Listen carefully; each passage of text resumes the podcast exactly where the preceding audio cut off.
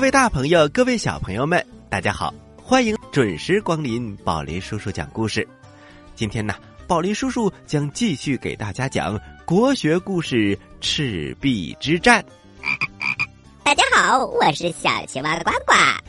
如果你手里有小青蛙呱呱，你就可以把照片，或者是把你吃到的美食画在一张纸上，然后放在了呱呱的口袋里，这样呱呱就可以吃到美味的东西喽。啊，那是一个美食传送带。是的，宝林叔叔，您看我最近没有偷吃您的盒饭吧？是因为有很多有小青蛙呱呱玩偶的小朋友，他们每天都会给我准备好吃的，我的肚子吃的饱饱的，所以就不偷吃您的盒饭了。哇，真是太好了！我明天带点好吃的。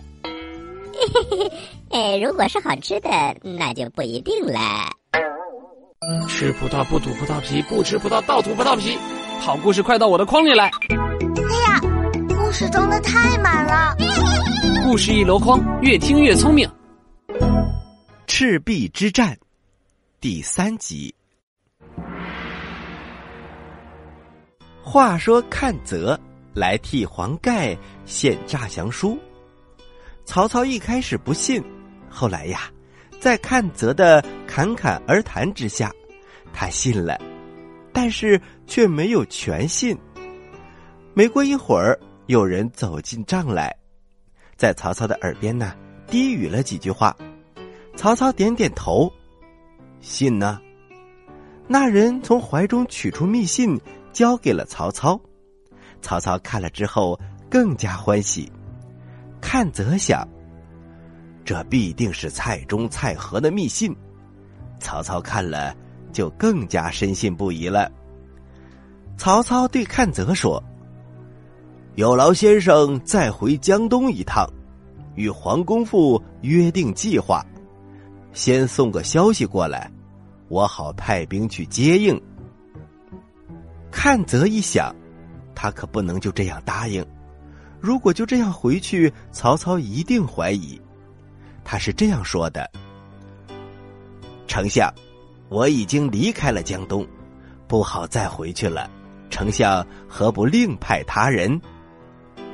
曹操一听，更加相信了，因为阚泽不想走。就说明啊，他不是假的。呃，阚泽先生，若派别人，恐怕走漏消息，还是先生去最为妥当。看泽又假装推辞了一番，最后才答应。好吧，我这就动身，以免引人怀疑。对对对，来人呐，拿上黄金。给看泽先生，看泽不肯接受。丞相，等破了东吴再来领赏。曹操满心欢喜，送他出了大帐。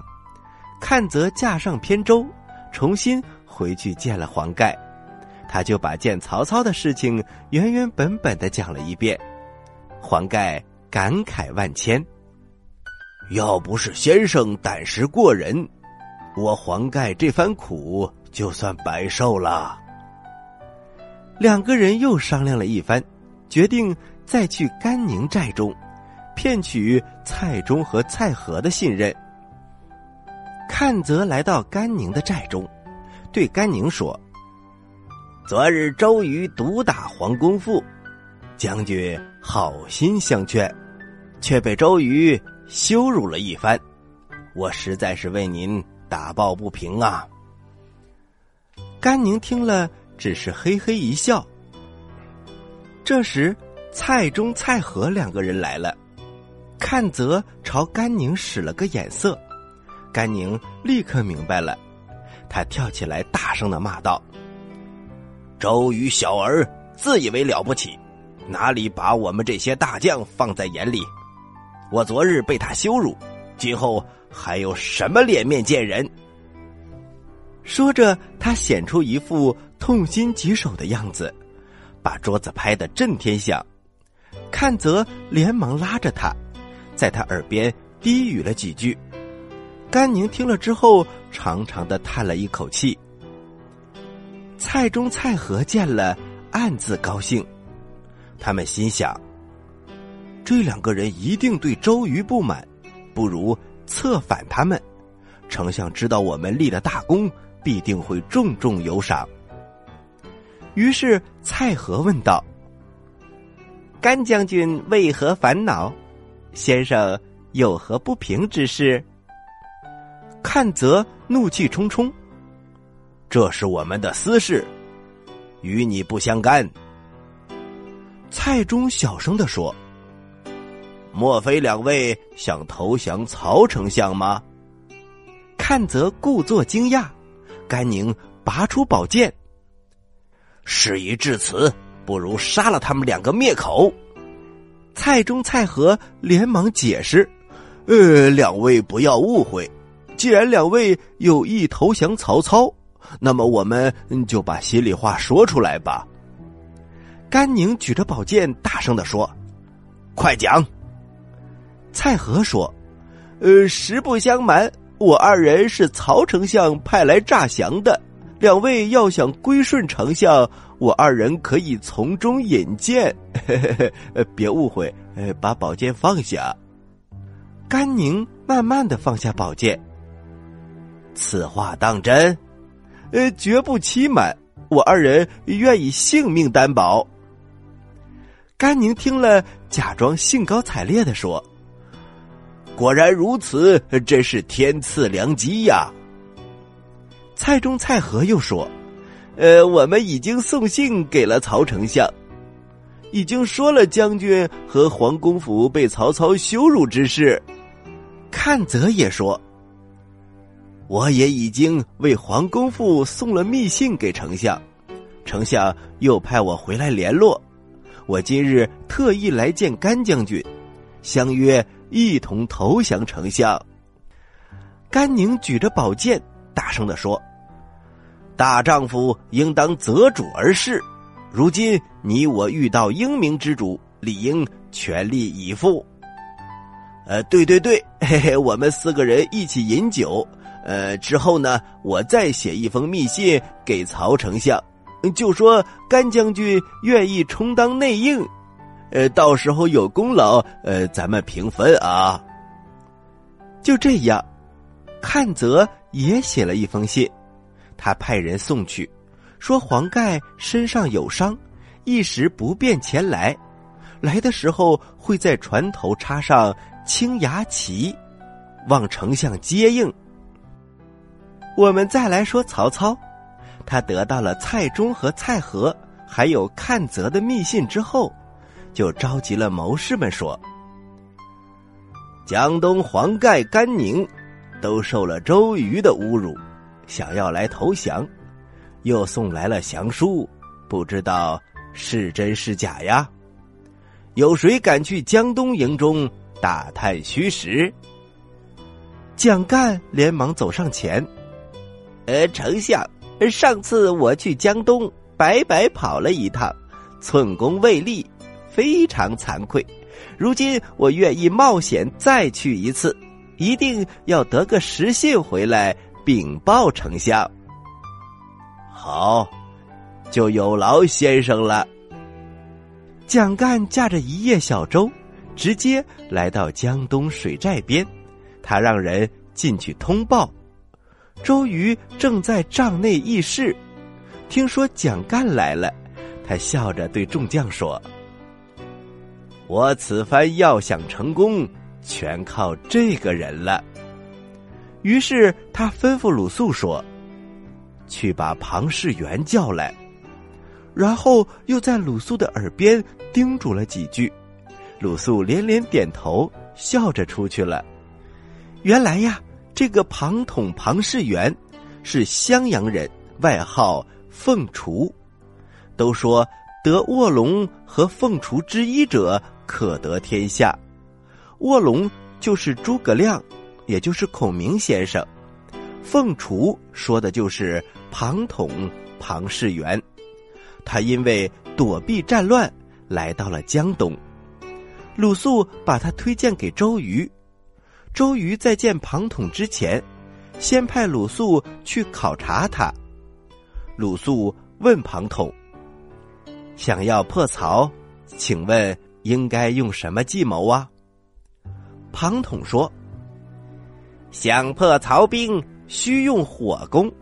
只是这大江之上，如果有一只船着了火，其他的船都会散开，所以只用火攻还不行，还需要用连环计，就是想办法把曹操的船都连在一起，想拆都拆不开，如此必定成功。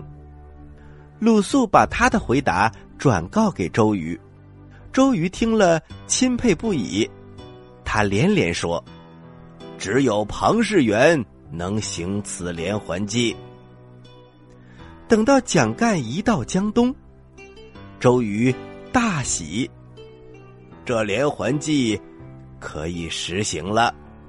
小朋友们，庞统该怎样使用连环计呢？请听下集。故事太好听了，我没听够怎么办？别着急，休息一下。宝林叔叔讲故事，马上回来。在很远很远很远很远的地方，有一颗呱呱星。呱呱星上住着一只可爱的青蛙王子。大家好，你认识我吗？他嘴巴大大没蛀牙，眼睛圆圆眨呀眨，肚子鼓鼓特别馋，幽默可爱，还会装可怜。我好饿呀！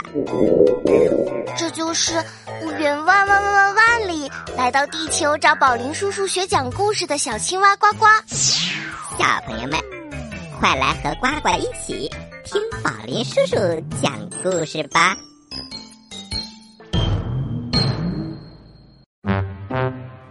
嘘，小朋友们安静了，准备听宝林叔叔讲故事了。欢迎回到宝林叔叔讲故事，我是宝林叔叔，咱们接着来讲赤壁之战。小朋友们，揉揉耳朵，故事马上就要开始了。赤壁之战第四集。话说蒋干来到了东吴，周瑜可乐坏了，因为庞统的连环计可以实施了。他来到大帐当中，端端正正的坐好，然后派人去请蒋干。蒋干整理好衣服来见周瑜，周瑜故意板起脸来。子义，你真是欺人太甚呐！蒋干笑着说：“呃，我把你当做好朋友，这才来跟你说说心里话。你怎么这么说我呢？”子义，你还要胡说吗？上次你来，我念你我往日的交情，和你痛饮一场。留你在这儿待了一晚上，可是你居然偷了我的书信，献给了曹操，害得我损失了蔡瑁、张允两个重要的帮手。今天你又来，多半是不怀好意。我要是不看在往日的交情上，定然把你杀掉。本想送你回去，又怕泄露军情。来人呐！送蒋先生到西山去休息，等破了曹操之后，再送他过江不迟。蒋干还要说什么？周瑜一甩袖子走了。两个军士强行把蒋干拉上了马，把他送到了西山后面的小屋子里。那两个军士啊，日夜看守着他，令蒋干烦恼不已。话说这天夜晚。繁星满天，蒋干看到看守自己的士兵已经睡着了，就独自出去散步。忽然听到一阵读书声，蒋干觉得非常的奇怪。蒋干觉得非常的奇怪，就循着那种声音摸索过去。蒋干来到一块大岩石的旁边，只见那里有几间茅草屋，里面有灯光。蒋盖偷偷的往屋里一看，只见一个人正在灯下读书，读的是《孙子兵法》。那盏灯前还有一把宝剑。蒋盖心想：这个人不简单呐。他敲了敲门，与那个人相见了。那个人开门出来，蒋干见他仪表非凡，他连忙问：“先生尊姓大名？”那个人说：“我姓庞，名统，字世元。”蒋干大吃一惊：“您就是大名鼎鼎的凤雏先生？”“不敢当，不敢当，正是在下。”“哎呀！”您怎么在这儿啊？庞统叹了一口气。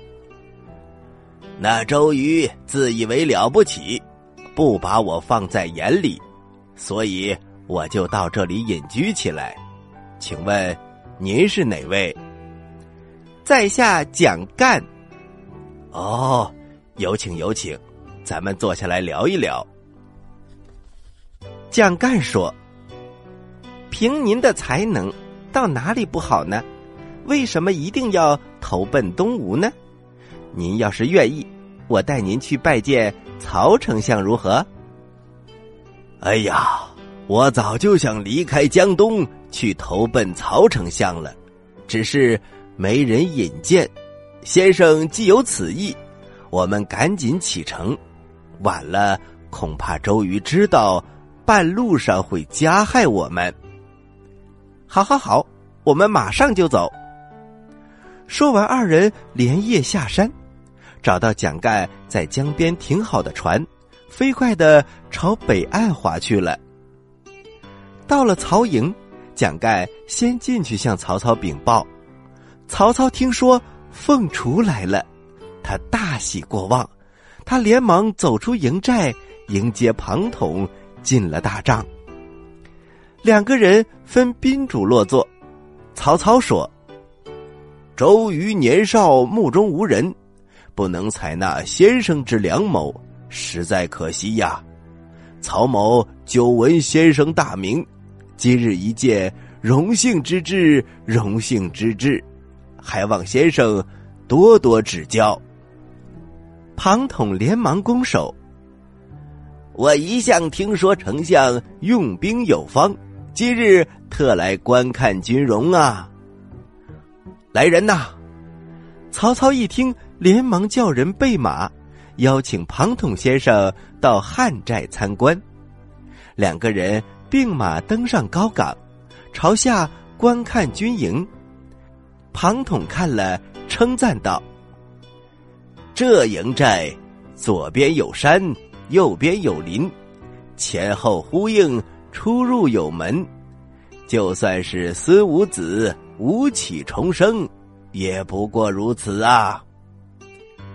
曹操笑着说：“呃，先生过奖了，还望多多指教。”说着，他又带着庞统去看水寨。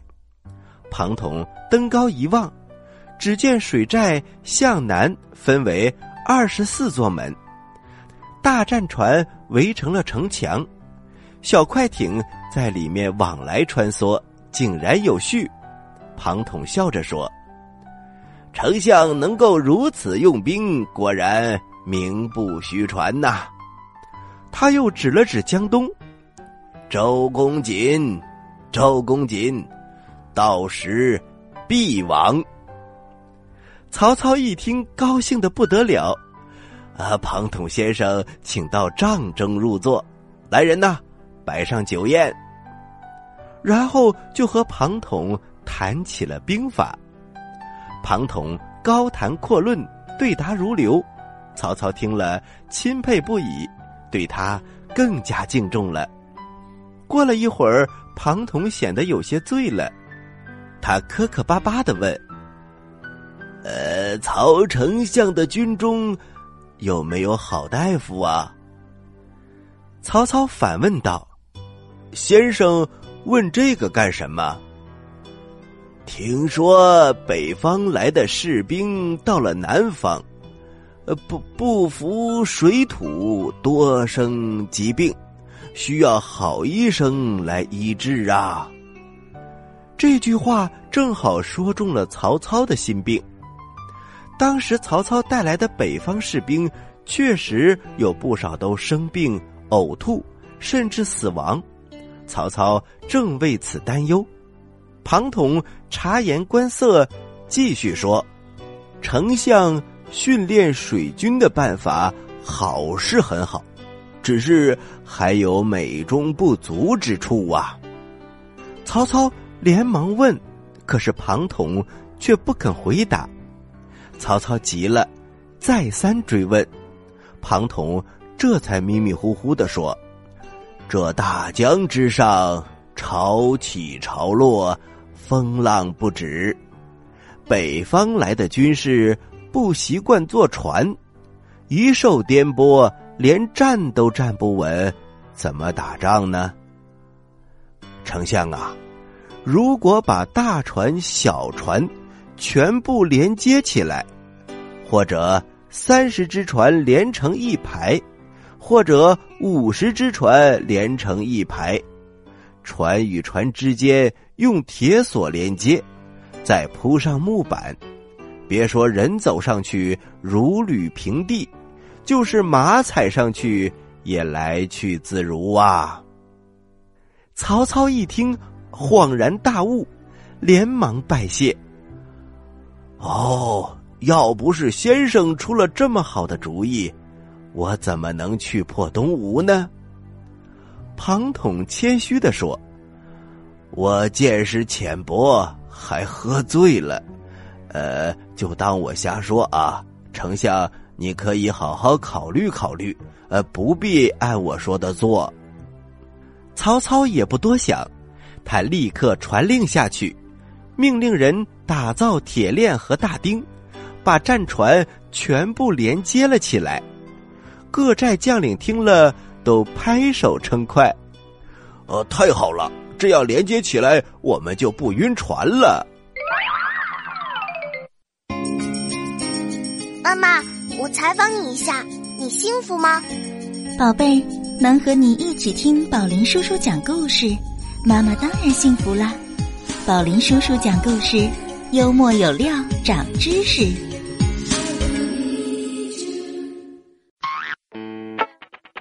喜欢我们的故事，请关注我们的微信公众平台“宝林叔叔讲故事”，故事多多，互动多多，赶快关注吧！小朋友们，我在这里等着你哦。好了，小朋友们，故事今天我们就讲到这儿了。要听完整的宝林叔叔讲故事，请关注我们的微信公众平台“宝林叔叔讲故事”。宝是保护的宝，林是森林的林。关注之后，请点击左下角听故事，就可以收听到完整的宝林叔叔讲故事的各种各样的专辑了。好了，小朋友们，我们今天的节目就到这里了。这里是宝林叔叔讲故事，我是宝林叔叔，我是小青蛙呱呱，咱们下期节目不见不散。您现在收听的是宝林叔叔讲故事，嘿嘿嘿，哈。